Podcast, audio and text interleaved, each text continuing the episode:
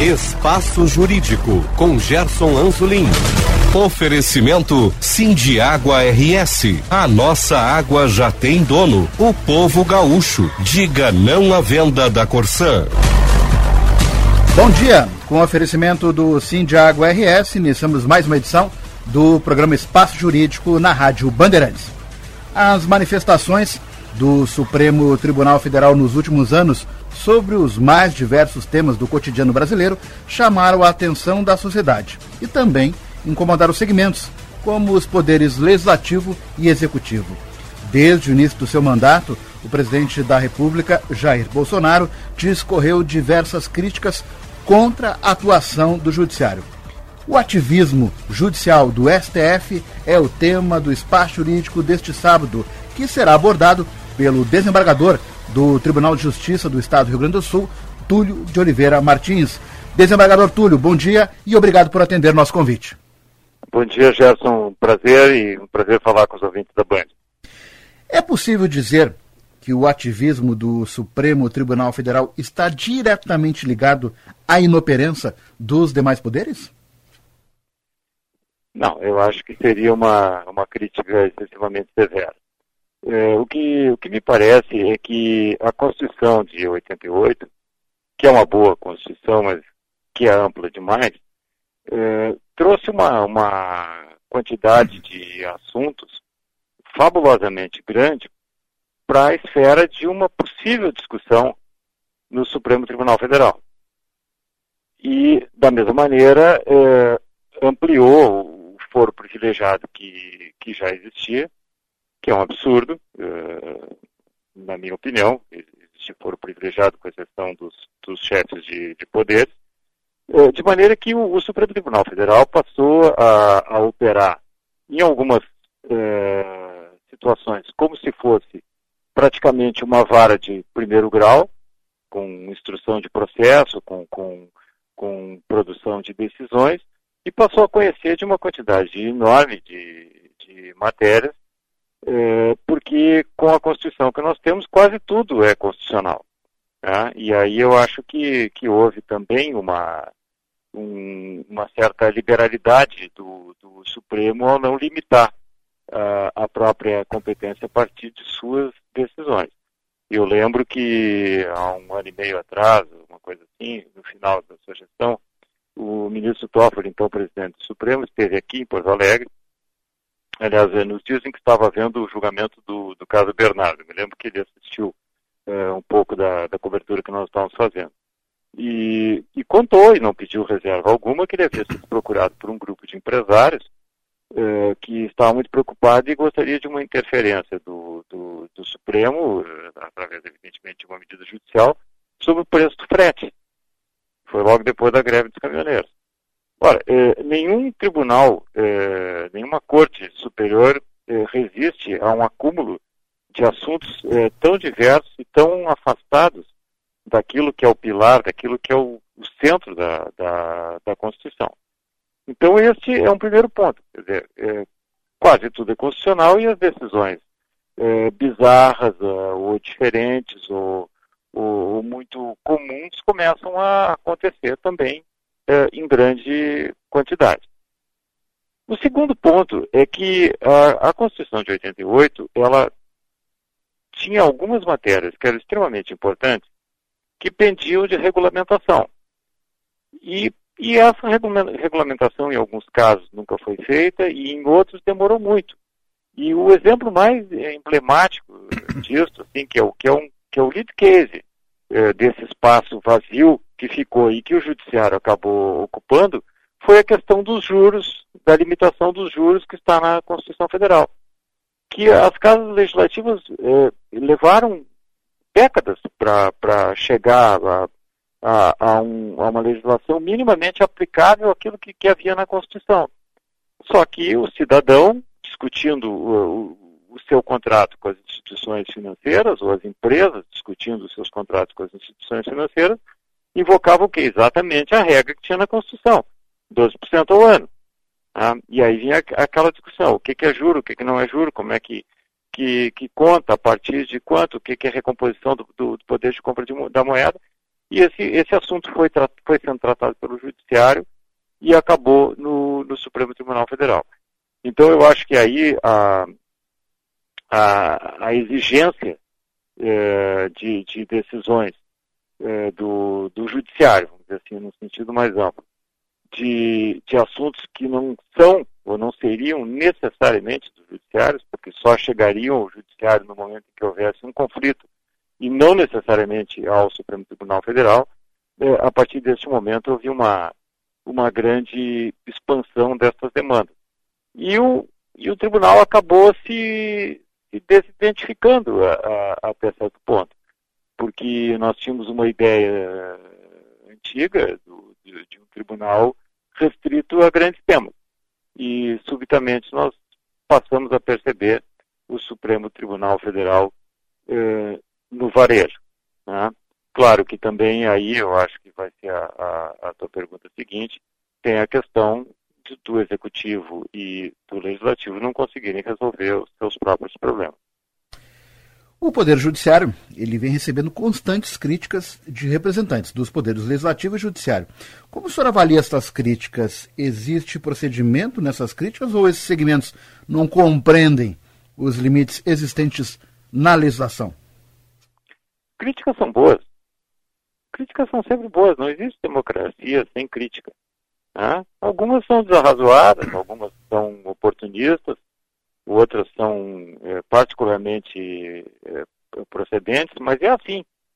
É, ninguém gosta de ser criticado, mas na verdade nós teríamos um mundo pavoroso se não houvesse a crítica, se não houvesse essa tensão é, institucional que precisa haver num patamar razoável. Tanto que a Carta da República diz que os poderes, eh, os três poderes, são independentes e harmônicos entre si. Ora, harmônicos, ótimo. Independentes, ótimo também.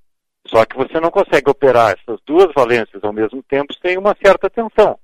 Então, existem determinadas épocas da vida da, da República que, que um poder é mais demandado do que o outro. Tá? E, e isso tem acontecido e o judiciário tem sido chamado a interferir eh, em, em, praticamente tudo e muitas vezes, eh, eh, evidentemente, com decisões que desagradam as pessoas. E aí vem a, a, a história da crítica, sempre que, e vamos, não precisa pegar o Supremo Tribunal Federal, sempre que um juiz julga um processo, alguém ganha, uhum. mas alguém perde também. Quem perde chia. Ah, então, é, então, exato. Então, é, é, para nós, magistrados, a ideia da crítica e de sermos antagonizados, ela precisa ser natural. Ela é inerente à, à, à profissão. Eu não estou falando de ofensa, de grosseria, de ameaça, estou falando uhum. de crítica. Né? É, isso é assim mesmo. Né? E, então, o, e o, e o, pela, pela grande visibilidade que, que, o, que o Supremo tem hoje, e, e nós temos ministros que se comunicam muito mais com a sociedade do que, do que nós tínhamos há 20 ou, ou 30 anos atrás, talvez isso se torne mais nítido. E, e veja que nós saímos daquela situação de um juiz num, num pedestal, de um ministro, então, numa torre de marfim, para uma magistratura pop, que é o que existe hoje. Uhum. Né? E essas transições são difíceis. É, é, é, é, o exemplo da, da, da, circulação no corpo humano, sístoles e diástoles. Né? Então nós temos um momento de compressão e um momento de descompressão. E hoje a sociedade brasileira e nós, juízes, e evidentemente eles, os senhores ministros do, do Supremo Tribunal Federal, estão se acostumando também com esta exposição, que eu acho que se manterá assim. não, não vai diminuir, ela talvez diminua é, um pouco de maneira fisiológica, porque as pessoas vão perdendo o interesse, mas pelas tantas não é mais notícia. Agora, um ministro do Supremo Tribunal falando, é, dando uma entrevista ou, ou, julgando um processo com uma transmissão ao vivo, né, como aconteceu no, no, em muitos julgamentos da, da, Lava Jato e alguns julgamentos do, do Mensalão, é, que as pessoas acompanhavam quase como, é, como um seriado. Algumas pessoas criticam, eu acho bom é, é a luz do sol, né? É, é melhor para todo mundo. Ao adotar uma postura crítica e agressiva, o presidente Jair Bolsonaro tentou intimidar o Poder Judiciário. Chegou a afirmar em mais de uma oportunidade que não cumpriria determinações do STF. Que avaliação o senhor faz desse tipo de posicionamento? Pode ocasionar uma ruptura institucional? Pode, é, mas eu não acho que, que tenha sido feito é, com um mínimo de seriedade, o, a, que, a, que, a, bravata tenha sido feita com um mínimo de seriedade ou de possibilidade de se materializar é, em nenhuma das vezes. Tanto que da última ele voltou atrás muito, muito rapidamente. Uhum. Porque no Brasil, felizmente, apesar de todos os nossos defeitos e apesar de tudo que nós não gostamos de nós mesmos, a verdade é que as instituições amadureceram. Ah, é, nós temos os poderes funcionando, nós temos o Ministério Público funcionando magnificamente bem. Talvez hoje, é, no Brasil, nenhuma instituição de Estado funcione tão bem quanto o Ministério Público, é, tanto federal quanto os Ministérios Públicos estaduais. Tá? E com, com independência funcional e com independência administrativa. Então, dizer que não vai cumprir, bom, as pessoas dizem coisas, né? Uhum. Agora, efetivamente descumprir é, é, é, diferente. Eu não, não acho que, que fosse haver é, qualquer crise institucional. Não, não, me, não me parece assim. Eu só, só acho que talvez o, o jogo de tensões naquele momento, é, e nós estamos falando aí de uns 60 ou 90 dias atrás, uhum. É, ele foi além do que é bom para a sociedade. Porque é, nós precisamos entender que cumprir as decisões do Poder Judiciário, acatar as leis elaboradas pelo Poder Legislativo e ser obediente às decisões do Poder Executivo legalmente tomadas, nenhuma, dessas, nenhuma dessas três situações é uma escolha. São deveres do, do cidadão, são deveres da, das empresas, é um dever da sociedade. Tá? Então eu, eu não acho que, que, que pudesse ter, haver ruptura, ter, ter ocorrido qualquer ruptura. Acho que nós tivemos uma queda de braço é, agora tríplice entre o, o, o Senado, é, que é menos do que o Congresso, mas enfim, é o Senado, o Poder Executivo e o Supremo Tribunal Federal, na questão do, do ministro André, né, pelo tempo todo que, que levou, mas afinal acabou se resolvendo. Em determinado momento a sabatina teria que ser feita e, e o nome teria que ser aceito ou não, né? mas não poderia ficar é, naquele limbo indefinidamente.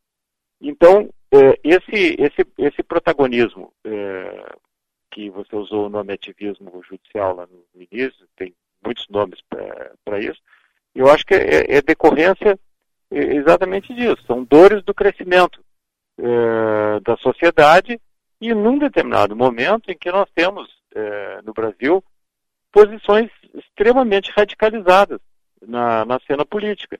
E como são posições extremamente radicalizadas na cena política, aquilo que vem do judiciário sempre tende a ser interpretado pelos agentes políticos com uma ou outra é, cor diferente, quando uhum. muitas vezes são apenas decisões baseadas na, na lei que nós temos, que, que, que existe e, e que está aí.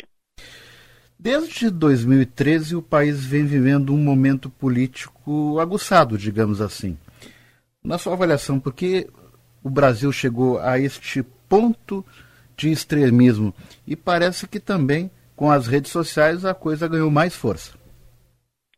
É, o, o, o mundo está assim, né? Uhum. É, o mundo está polarizado, sobressaltado. É, mas as redes sociais, é, evidentemente, colaboram muito é, para isso. Agora, eu gosto das redes sociais. Eu gosto, porque eu gosto das pessoas participando. É bom. Uhum. O que, que acontece hoje? Milhões e milhões e milhões de pessoas que não tinham simplesmente como dar sua opinião, ficavam num círculo mínimo, repetindo suas ideias uns para os outros, podem falar aberta e livremente. Ah, bom, e aí sai de tudo, saem do, do, dos piores comentários até coisas é, muito boas. Nós teremos um, um processo de, de, de, depuração. Sabe que o, o, a modernidade é um pouco isso, né? Uhum. É, sempre estamos esperando a chegada dos bárbaros. Ah, os bárbaros foram o cinema, os bárbaros foram o rádio, os bárbaros foram a televisão, uh, a pílula anticoncepcional, a liberdade sexual, a, a confrontação às, às, às igrejas eh, tradicionais, e hoje os bárbaros são as redes sociais. Os bárbaros estão sempre nos ameaçando. Nós teremos outros bárbaros no, é, no futuro, né? Uhum. Isso assim, eu vejo isso com muita tranquilidade. É, é, um, é, um, é um ciclo evolutivo. Quando a gente está num momento em que esse ciclo evolutivo se aguça e que ele tem tantas coisas é, novas e, e, e, surpreendentes como agora, todos nós nos preocupamos. Eu, inclusive. Né? Não, não, sou diferente das outras pessoas. Mas é assim. Como está a relação do STF com os demais poderes? É um bom relacionamento? Bem, é, não posso falar pelo STF. Sim, sim. digo do que. O judiciário, de uma forma eu, geral, do, assim. Do, do, que eu, do que eu vejo. Uhum. É, o ministro Fux, que é o presidente, é um, é um juiz de carreira, é um homem é, preparado e que entende as, as responsabilidades de responder pelo poder como um todo. E, e assim ele sabe que existem coisas que são inegociáveis, existem pontos que são intransponíveis e existe um espaço do diálogo, né, em que, na minha opinião, no, no, na, na, gestão dele, é, ele soube exercer nas contingências do momento. Né? Talvez se o momento tivesse sido mais fácil, nós teríamos é, tido mais diálogo a respeito de outros assuntos e menos tensões do que, do que nós tivemos. Tá? É, então, e, e, em relação ao, ao, ao Poder Legislativo, é, o que acontece é o seguinte, é que hoje no Legislativo, é, cada grupo que perde dentro da disputa política, que é da natureza do, do Legislativo, e que é a razão de ser do Legislativo, cada grupo que perde acha, procura e, e encontra uma maneira de levar o assunto ao judiciário. E aí, então, nós temos uma política judicializada. Bom, se nós temos uma política judicializada, nós evidentemente teremos um, um, um descontentamento e uma expectativa e, e as mais uh, absurdas teorias uh, conspiratórias em, em, relação ao judiciário. É, é, essa é a, é a, grande questão.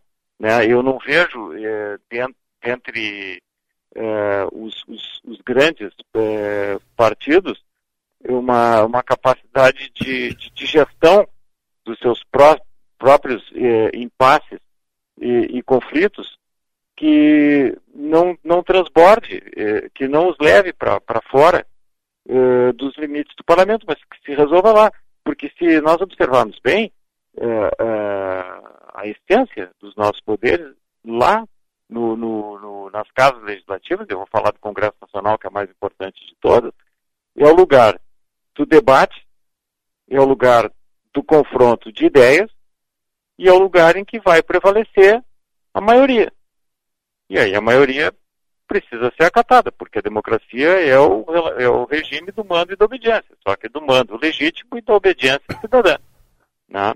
Então, talvez nesse, nesse sentido, eh, o judiciário hoje esteja sendo eh, um pouquinho mais eh, exigido do que normalmente seria.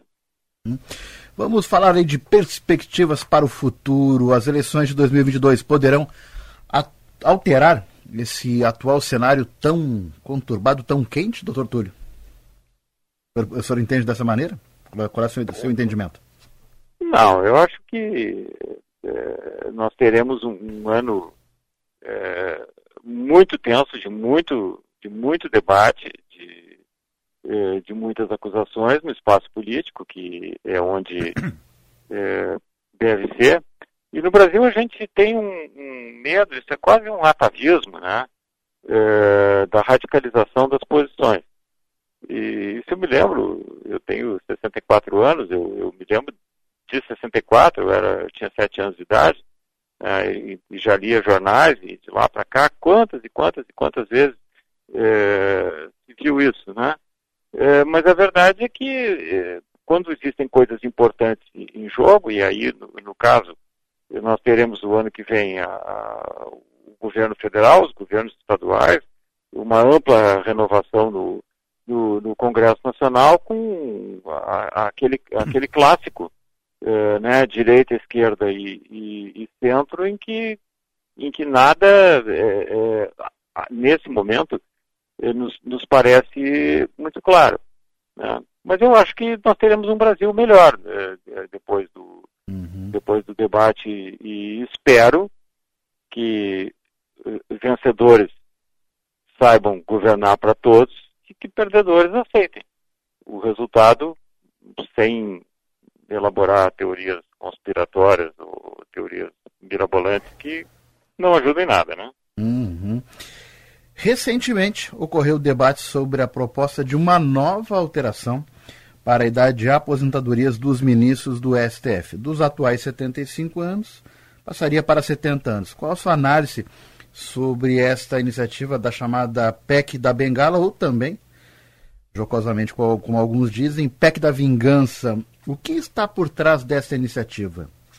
É, existem duas PECs da vingança, na verdade. Né? Tem uma em relação ao Ministério Público, é, alterando a composição do Conselho Nacional do Ministério Público. Mas hum. essa aí, até onde eu sei, é, já foi arquivada. Sim, sim, sim. É, em relação à idade é, para aposentadoria compulsória, é, na verdade, quando ela foi alterada para 75, que me parece muito razoável, e eu não tô e aí valeu para toda para todo para todas as carreiras jurídicas, e eu não estou falando por mim, porque eu não pretendo ficar até os, até os 75, mas me pareceu muito razoável, porque nós temos hoje é, homens e mulheres com uma perspectiva de vida, de saúde e, e de compreensão das coisas e acesso aos recursos absolutamente diferente do que nós tínhamos há 70 ou 80 anos atrás. é, é verdade. Uma pessoa de, de 70 anos talvez nem estivesse viva.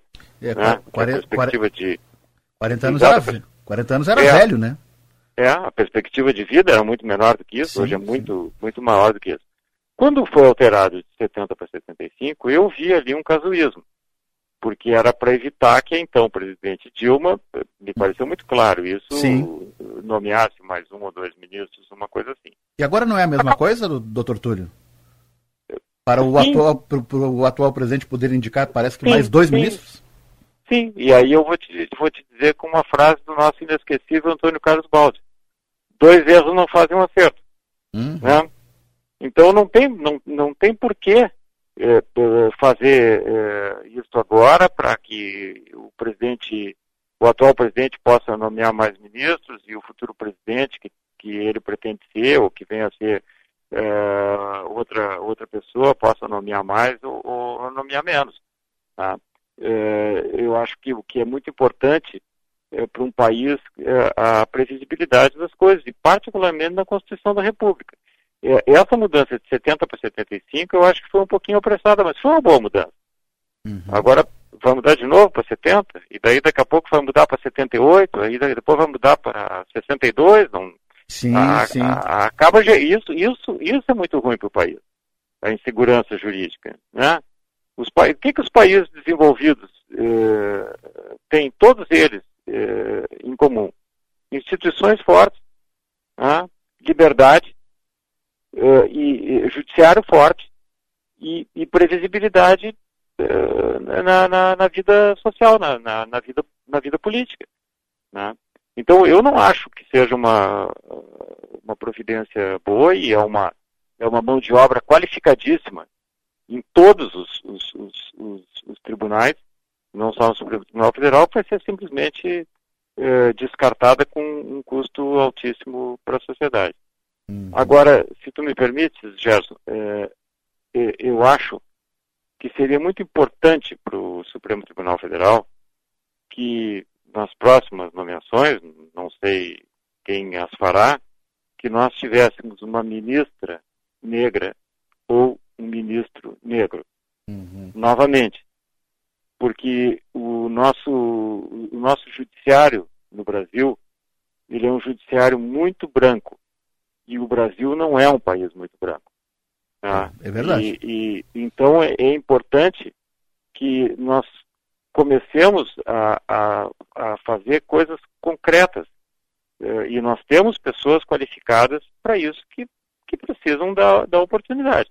Nós já tivemos o caso do, do ministro Joaquim Barbosa, que acabou uhum. trabalhando pouco tempo e, e, e aposentou-se. Eu acho que, que novamente é, é, o momento, até porque a, a, questão do racismo, não apenas no Brasil, é, como no mundo inteiro, ela vem sendo intensamente é, debatida e, e, a, e, a, e a possibilidade de que a, a, a Corte Máxima de Justiça do, do Brasil tenha alguém é, que vai trabalhar com a mesma Constituição, com as, as, mesmas obras doutrinárias que os, que os seus colegas, mas com uma vivência diferente e com esse sentido de ser uma minoria, no sentido não de número de, de, de habitantes do país, mas uma minoria no sentido de ter efetivamente acesso às, às instituições, eu acho que seria muito importante. Isso é uma posição minha, totalmente uhum. pessoal. Né? Secondo me, como diriam os italianos, mas eu acho isso. Mesmo com todas as críticas, o senhor acredita que o Poder Judiciário vem cumprindo com o seu papel institucional? Acho. Acho. Uh, o, o, Judiciário erra, e nós sabemos que o Judiciário erra bastante, e existe até uma brincadeira entre os juízes, que diz sempre que o tribunal é o que erra por último, mas o tribunal, o, o judiciário acerta muito mais do que erra. Mas é que aí nós, nós caímos naquela, e, e, e acertando cumpre o seu papel, respondendo a tua pergunta. E aí nós caímos na, naquele ponto de vista é, do interesse da tua profissão de jornalista, que já foi a minha. Tá? O cachorro que morde, morde o homem não tem interesse nenhum o homem que morde o cachorro é capa do jornal. Verdade. Então a decisão, a decisão judicial correta, adequada, tranquila, ela dificilmente vai ter algum destaque. Agora, decisões uh, equivocadas, uh, ou decisões excessivamente conservadoras ou excessivamente uh, avançadas em relação ao tempo, sempre chamarão atenção. Então, isso é do sistema. Aquilo que, que, que está na, acima da linha da água e que é facilmente visível é o que, de uma maneira geral, é diferente. Né? Então é, é, assim que eu vejo. E, e, eu acho que, que o, o judiciário é assim. Ele é, ontologicamente, falando em juridiqueza, mas a essência é, do judiciário é essa. Né? É, fazer o, o, o que deve ser feito, né? acertando e errando, porque é um judiciário de homens, que trabalha com leis feitas por homens, tá? mas é, não fazendo é, um, uma administração da justiça voltada para aplausos da opinião pública, mas isso sim cumprindo o dever da maneira que deve ser feito. Feito isso, eu acho que sim, que cumpre o seu papel. Estou indo para a reta final, mas tem uma última pergunta e vou lhe dar uh, um, minu um, minuto aí uh, sobre uma questão. Voltando também ao STF, uh, a senhora considera adequada a forma da composição do Supremo através da indicação do presidente da República? É, é, isso, claro, existe também esse formato em outros países, mas o senhor concorda, acha adequada a, a forma da indicação, da composição do Supremo? Eu não saberia te dizer qual é a melhor forma, mas é, esta me parece é, muito, muito fácil para que aconteçam grandes equívocos. Uhum. Nós simplesmente copiamos o modelo dos Estados Unidos, né? E, e, na verdade o que eu me lembro, do, do, que, do que eu me lembro, sempre houve, é, em relação ao, ao, Senado, uma simples homologação. Às vezes chegava algum nome mais é, polêmico e o, e o dizia, não, não vai passar e tal. Chegava lá, os senadores só faltava pedir autógrafo para o futuro ministro. Batiam palmas, faziam perguntas facílimas. É, e o que eu tenho visto de algum tempo para cá é que as indicações têm sido antagonizadas. E no caso do ministro André, agora a última, uhum. eu até assisti o, uma parte, ele foi duramente contestado. Bom, então o que, que nós temos? Se o Senado cumprir efetivamente a sua obrigação, tá? aceitando ou não, tá? o, o, o sistema já melhora. Agora, se ele pode ser aperfeiçoado ainda por outros dutos de, de, de, de captação de, de, de, quadros e de, de busca de, de nomes para a função, eu acho que é, um, que é um grande debate. Agora, é, é uma, é uma missão para os três poderes, escolher os integrantes da Suprema Corte. Eu gostaria de agradecer a participação do desembargador do Tribunal de Justiça do Estado do Rio Grande do Sul, Túlio de Oliveira Martins, na Rádio Bandeirantes. Doutor Túlio, obrigado pela participação. Sempre às ordens, um grande abraço aos ouvintes. Sugestões podem ser enviadas para e-mail sju17.gmail.com. O Espaço Jurídico tem oferecimento do Sindiágua RS. Retornaremos na próxima semana com uma nova entrevista. Bom dia, bom final de semana a todos. Lembre-se, mesmo com a vacinação, preserve-se e mantenha os cuidados de saúde para combater o coronavírus.